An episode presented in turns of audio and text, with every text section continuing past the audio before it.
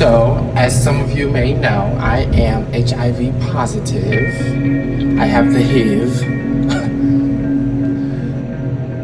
yeah, and since I've been out here, I have not been on meds. I have not been on the regimen, as some call it.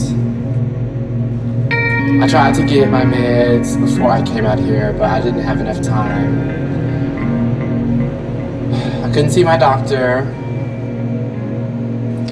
Medical care is fucked up. You know, it's fucked up. I should not have to go in to see a doctor to be able to get my fucking meds.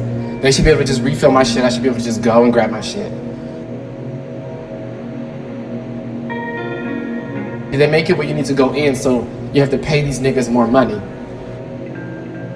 You know I have HIV. You know this is this is gonna be with me for the rest of my life.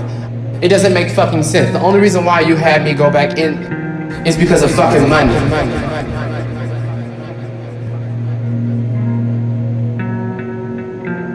If money is your driving force, I just don't fuck with you. I just can't.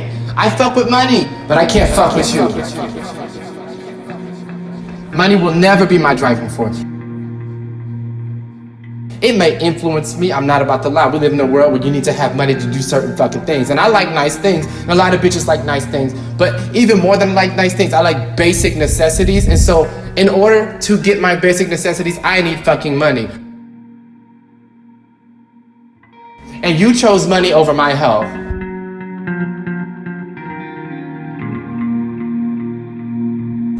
If you don't have insurance, you gotta pay this, you gotta pay that.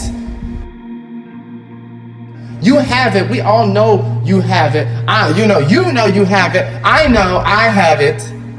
But for some reason, I need to step into your fucking office again.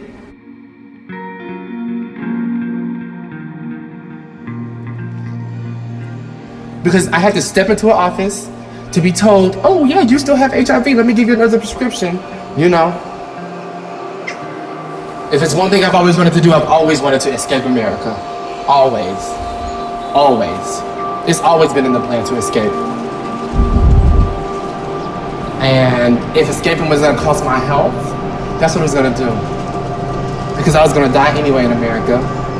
So I might as well rot somewhere else.